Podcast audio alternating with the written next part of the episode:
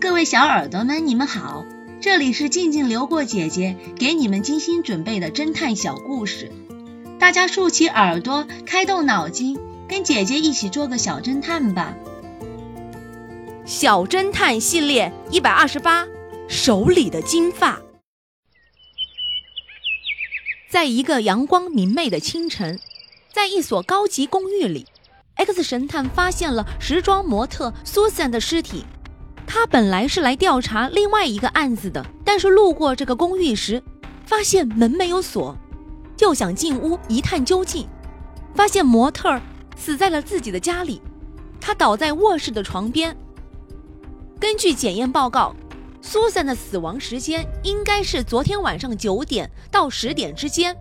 X 神探发现死者的右手拽得紧紧的，他打开一看，手指上缠了几根头发。是烫过的头发。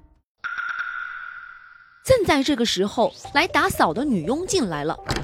X 神探说道：“这一定是凶手的头发，在他们打斗时留下来的，一定是恨苏珊小姐的人做的。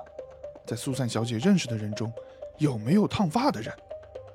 我知道的人中，就只有给设计师当助手的马修了，是住在这个公寓九楼的一个年轻人。”他曾向苏珊小姐求婚，遭到拒绝，一定是因此怀恨在心而杀了她。听了女佣的回答，X 神探来到了酒楼找马修。马修是个金色卷发的美男子，看上去刚刚理过发。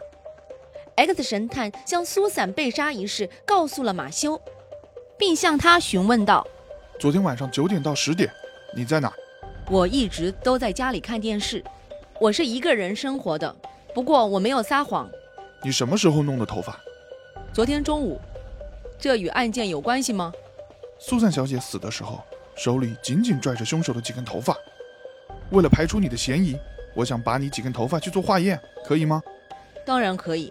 马修忍着疼痛，拔了两三根头发给 X 神探。X 神探掏出放大镜。对比着马修与死者手中的卷发，这几根头发都是一样的，应该都来自于你。不过，我想你不是凶手。听完 X 神探十分肯定的话，马修才放了心。不过他感到很纳闷，为什么苏珊小姐死的时候会转着我的头发呢？最近是不是有恨她的人来过你这儿？不，最近没有人来过。马修刚说了一半，啊。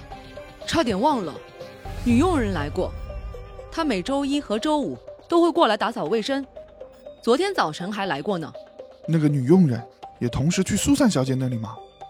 对的，那个女佣每次来打扫过后，我的咖啡和威士忌总会莫名其妙的少很多。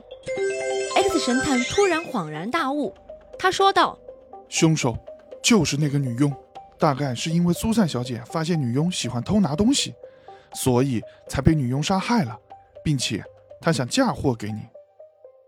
小侦探们，X 神探究竟找到了什么证据呢？下集告诉你们答案哦。谁是投毒凶手？这个故事的真相是：凶手一定要用什么东西把毒液带来，而此时盛毒的容器还没有被扔掉。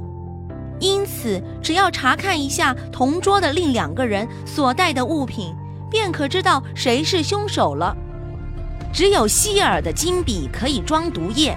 原来，凶手为了隐藏，把毒液藏在了金笔中，趁着停电，把毒液注入了受害人的杯中。